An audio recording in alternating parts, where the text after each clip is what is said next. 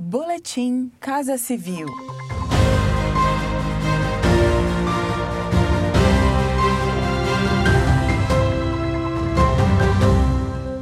Acompanhe as principais ações do governo federal nesta quinta-feira, 17 de dezembro.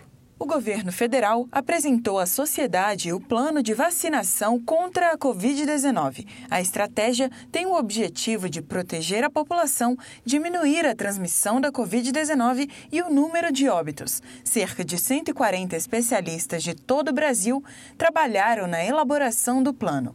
Tão logo sejam aprovadas as vacinas, os grupos prioritários começarão a ser vacinados, entre eles os trabalhadores da saúde, idosos, pessoas com comorbidades, professores, trabalhadores de serviços essenciais, além de outros grupos vulneráveis. O presidente da República, Jair Bolsonaro, explica o empenho do governo federal em prover uma vacina segura à população.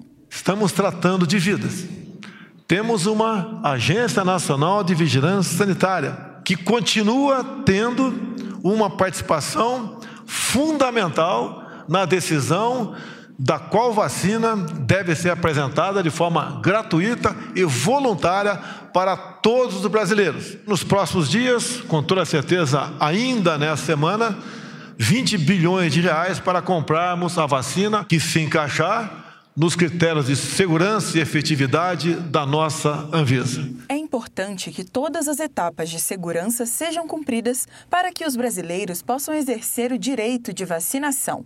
O Ministério da Saúde reforçou que todas as vacinas produzidas no Brasil terão a prioridade de disponibilização no SUS, de maneira igualitária entre estados e municípios. Foi apresentado nesta semana o relatório econômico de 2020 sobre o Brasil elaborado pela Organização para a Cooperação e Desenvolvimento Econômico, a OCDE, Organização Internacional de Países Desenvolvidos. Esta foi a nona edição do documento, com foco na rápida reação do governo federal à pandemia de coronavírus, com medidas emergenciais de amparo socioeconômico, segundo os especialistas.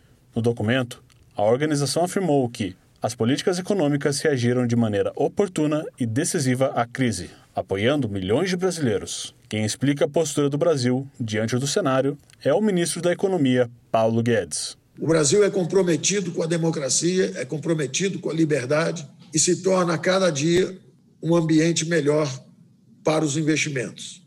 Contamos com a ajuda da OCDE, com o nosso acesso à OCDE, para tornar esse caminho à prosperidade mais curto. O ingresso do Brasil na OCDE é articulado pela Casa Civil, junto ao Conselho Brasil-OCDE, vinculado à retomada socioeconômica no período pós-pandemia. Permitirá a melhoria do ambiente de negócios, mais investimentos no Brasil e desenvolvimento sustentável. Acompanhe estas e outras ações do governo federal por meio dos canais de comunicação da Casa Civil da Presidência da República. Acesse casacivil.gov.br e siga também os perfis no Spotify, YouTube e Twitter. Este foi mais um boletim Casa Civil.